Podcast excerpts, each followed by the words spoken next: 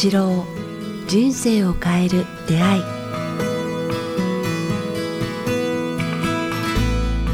こんにちは早川洋平です。北川八郎人生を変える出会い。この番組はポッドキャスト各プラットフォームと YouTube よりお届けしています。北川先生よろしくお願いします。よろしくお願いします。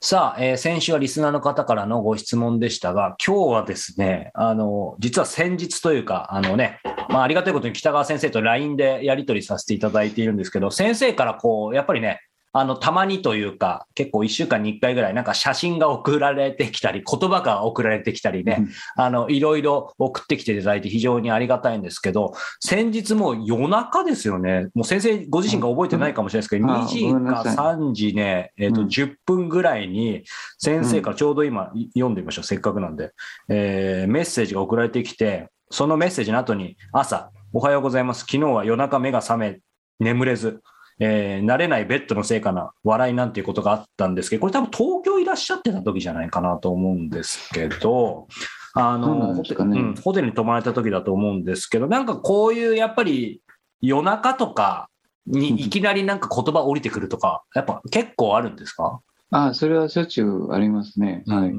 ん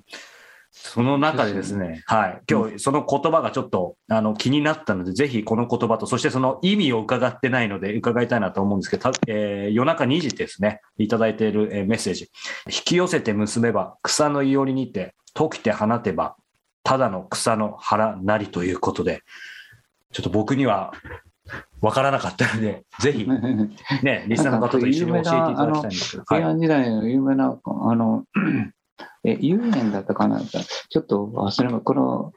誰だ元があるんですね。あ、あります、あります。の、有名な貴族の方だと思うんですよね。はい。ああの方が、こう、悟った言葉といいますかね。なんかこう、例えば、こう、大金持ちで、えーなんか大きな家を建てて、こう、立派な家も、あの、部屋のあれのように、こう、すべて、こう、あの、大きな家も時代とともにすぐ変わってしまって、元の家はなくなったり、新しい家ができたりとかいう、えっ、と、当時の人の世の中の移り変わりのことを嘆いた言葉がありますよね。悟りの言葉って言いますか。すべてこう移り変わり、商業無常みたいなことですか？そうそうそう、宗教無常の言葉ですね。はい。あの、あれと同じように、こうう、えーいつもこう、あの、人の勢いというのは、こう、とどま、あの、一定ではなくて、とどまって弱ったり、えー勢いを持ったりとかいう、で、それに取りつかれる人たちはたくさんたくさんいるうん。っていうふうな、あの、つれづれ草とかね、そういうのに書いてあるんですけども、全く、今も全く変わってないって言いますかね。で、どうしても権勢にとらわれる人や、が名誉にとらわれる人や、うん。あ淡々と生きる人や、かはらこう大きな家で権勢を誇る人や、い。うん。あーそういう人が必ず今も昔もずっとあ現れるみたいで、うん。えーうなずきした覚えがないと言いますかね、うん。あーほとんどの、あのー欲に取られた人は浮き沈み、はあ長く続かないっていうことをこう言ってるんですね。いうんうん。その中で、えっと何が大切かって言ったら、はい。こうそういうものはこう全く虚しいもんであって、虚しいという言葉はあれなんですけど、真実ではなくて、本当の安らぎはこう平穏で自分の務めを果たすことにあるんだというのが、はいこの言葉の中に込められているような感じがするんですね。だから、すごくこの意味はこう、う意味が深いなぁと感じがします。今住んでる家もはい。本当にこう、例えばこう建築物、家で木を使ったり、コンクリートを使ったりすると、なんか家というのはこう、あの、すぐにあのこうこ壊してしまったら、うん。あーね、大変なんですけれども、あの、今私が住む家はこう、こんな草のいおりがいいってこの方言ってるんですね。はい。草草のいおりは、なんかこう、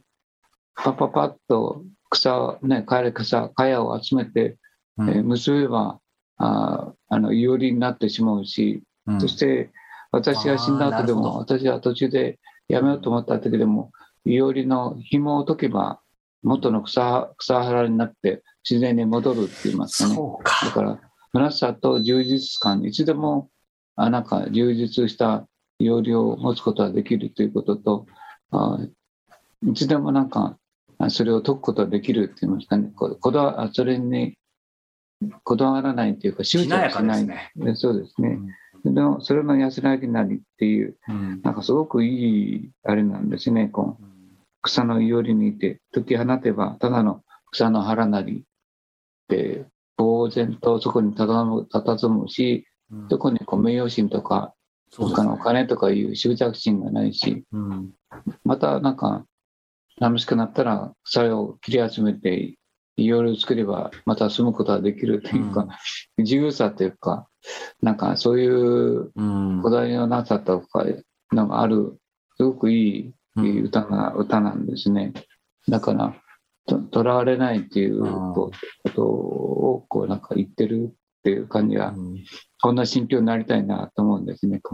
大きな家とか、すごいだろうとかいうのは全然ないっていうかね。うんうんなんかすごいですね。こう、まあ、何百年も前なのに。いや1000年以上前ね1000年か。はい前なのに、あの、全然古くないというか、むしろ今の時代、これからの時代、ぴったりというかね、なんか一番、うんああ新しいというか、全然そいや、普遍ですねあのそう今そう生きてるからそう思うんですけど、当時もそうだったんですよ。やっぱな大きな家と瓦を建てて、こう。うね、逆にそうか、変わらない。はい、うんあの、うだつを上げるとか言うじゃないですか、よく。はいはいはい。あの、あのこう、上がる天性を張るっていうか、や屋根の瓦を、なんか、で見見を張るって言いますかね、はいうだつを上げ、うだつが上がらないやつとかいう言葉があるように、はい。うだつっていうのはこう、あの、見え、見えの、なんか屋根の、あの、あれですよね、あれを張るって言いますかね。なるほど。だから、そういう、こう、目目に見えるものにこうんうとらわれる人と、そうではなくて、こう、もっと自然にこう、この性を楽しんでいく人がいいると思うんですね。だから、なんか、うだつは上がらないとか、うだつにとらわれるのではなくて、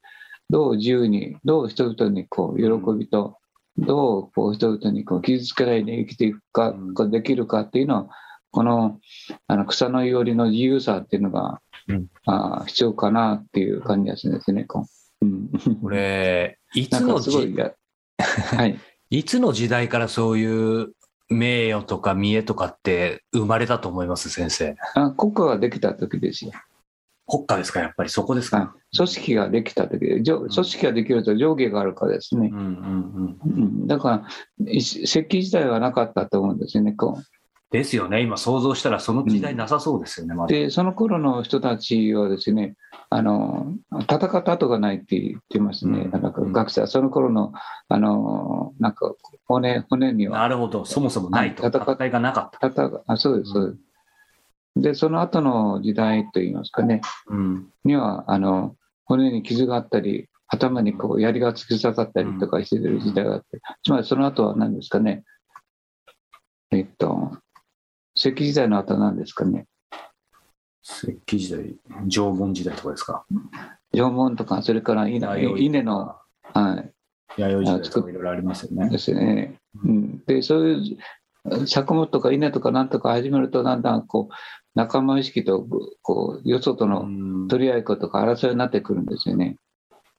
作り始めて、作り、物を作り始めると奪われたくないし、あの、隣の人はなんかいいものがあったら取りたくなるっていうか、子供たちの喧嘩と一緒ですよね。うん。あの、いいもの持ったら子供あ同士でよく喧嘩しますよね、奪い合ってね。あれと一緒で、だんだんだんだんその人間が、隣の人の、隣の仁王の島が青く見えて、それを奪い合うようだったのがこう争いの始まりだと思うんですけども、それを防ごうとしてこうみんなで守ろうとしてだんだんだんだんあの軍とかなんとかできて国家ができた国国っていうか部族ができるとあの上下関係で命令とか力のある人とかなって上下関係。うん。で上下関係になってどうしても強い人たちはこうあの権力ができてくるからうん。物を集めたり、はい。うんあのいい家に住んだりとか、えー楽な生活したりうんえーいつも下っ端の人はこう貧しいものを食われるとかなんだできてしまうと思うんですけどもそれから離れること離れることはなかなか人間が難しいなうんと思うんですね。農業をしたり自然がいっぱいあるところでは割と自由に生きていけるっていうところがありますね。うんとお金にもこだわらなければ、まあ、ある程度生活をできて生きていけることをね、こう目覚めればうん。うん、争いのない世界でいつも言っているように、周り無敵って言いますかね、ってこう仲間たちと共に、はい。良き仲間と共に生きていくことができれば、あ本当に争わないで生きていけるという、そういう世界が作れればいいんですけど、うんいつかそういう世界ができると思うんですよね。そうですね。なんかまあ先生とも、このね、やっぱり3年ぐらいずっとなんか時代が少しずつ変わっていって、僕たちも少しずつそっちのところに、まあ、まだ時間かかってもいけるかもみたいな話してたと思いますし、なんか先生の今の話聞いてると、なんか個人個人のね、あのーレベルでは、なんか昔よりいわゆる目に見えるもの、まあ僕もまだまだありますけど、でもでも少しずつこのまさに今日のこの引き寄せて結べばのね、この言葉じゃないですけど、こだわらないとか、こう、まあ時代がコロナとかもあって、いろんなことがあって、やっぱフレキシブルに生きて飾るを得ないっていうのもあると思いますけど、ちょっとなんか、ひょっとしたら、ちょっと進化の本当のスタートに立てるかなぐらいに思ったんですけど、でもやっぱりまさにウクライナ、ロシアで戦争はっていうね、なかなか難しいとこありますよね、まさに国家だし。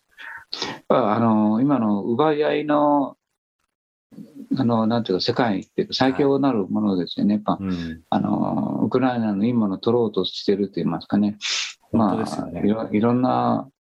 理由をつけて、隣の畑を荒らそうとしてはいると思うんですけども、はいうん本当になんか、いきなり強盗が入ってきたような感覚なんかも分かりませんね、うん自由に生きようとしている人々たち、国家ができたのに、それを、あの自分のところに引き入れようとすると、やっぱ争いになってしまうんですね。だからまあ、この人類のこの強権的って言いますか、他の人のものを欲しがると言いますか、支配と支配したいという欲はいつまでもまだ続くんでしょうね。うんうん、あと何千年かかかるのかも分かりませんね。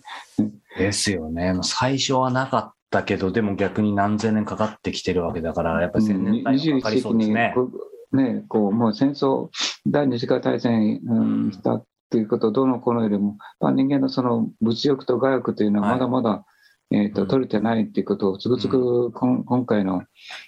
プーチンさんの戦いでよくわかりますね。まあ、中国もそうなんですけど、はい我々はまだそういう所有欲と支配欲と権力欲とからなんか他人からよく見られたいっていう根強いなんかそれがあるんですね。でそれをなくすと今みたいな心境なんですよね。こううんうんあ家に住もうと思ったら周りの茅を集めて結べば家家になるし、うんじゃあもうここが飽きたらまた次のとこに行くにはその階を元に戻せばまたそこの跡跡形のその土地あれはその自分のいた形跡がなくなって次の土地に移ることができるっていうふうにこうなんかすごく自由だなっていう感じがするんですけどね考えると、なんか国家って何なんだろうってちょっと思っちゃいますね。かといって、じゃあね、あの分断がいい、グローバリズムがいい悪いとかってことじゃないんですけど、でもさっきのね、いろんな、なんかそうですね、だからそのことにこう息づくんですよね、この国家と、あのまあ、プーチンさんだけ言うわけではないんですけども、そういう権力的な人たちはい。の所有欲と、これうん。今の私が言ってる、究極的な無所有と言いますか、い。自由って言いますかね、うん、まあ理想なんですけどね、うんうんうんうん。の世界もあるよっていうことを、このあのあー言葉は言ってると思うんですよね。はい。草を集めて結べばいおりにて、えーうんその草の紐を解けば元のあ草草原にななりといいますかね、うんうんうん。し所有することと自由さあのなんかつながりそこを執着なくせばあそういう戦争とか争いがなくなっていくんでしょうね。うん。うん、だから、プーチンさんとか、習近平さんとか、中国の人たちとか、そういう、まあ、日本も一緒なんですけど、向こうは争いだって全部悪いとは言いませんけれども、うん。そういう所有欲の強さを少し薄めていくと、おこの歌のような心境になると、争いが非常に少なくなっていくっていう思いはありますね。まあ、そういう意味で、中君に届けたんだと思う。ああ、なるほど。はいありがとうございます。全然もう意味わからずに、先生に今日ね、あの直接伺えてよかったです。でもね、やっぱり僕ら少なくとも個人個人ではね、やっぱりこういう境地に少しずつ行きたいですね。なんか思いましたね。うんそうですね、こういう境地があるということを知るだけでもいいと思うんですね。そうですね。はい。はい、あのあた戦いのない世界はこう,、うんこういう無所有に近いっていうか、まあ、自由というか、うんえーといって全く無所有に我々は現代の人間は生き,、ねはい。あの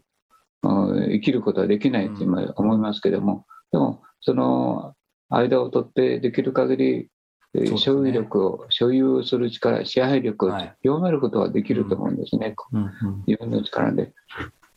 はい。ありがとうございました。さあ、えーこの番組では皆様からのご質問、ご感想を募集しております。えー詳しくは北川先生のホームページ、もしくはメールアドレス、北川アットマークキクタス .jp までお寄せください。さあ、そして来月ですね、えー7月10日、えー福岡で北川先生のお話会が、えー開催されます。13時、えー会場13時半開演ということで、会場はアスミンセミナールームということで、えーこちら、えー先生のね、貴重なお話が伺える、えー機会ですので、ぜひ、えーチェックしてみてください。こちらのホームページに詳細があると思いますので、ぜひご覧いただけたらと思います。ということで、北川先生、今日もどうもありがとうございました。ありがとうございました。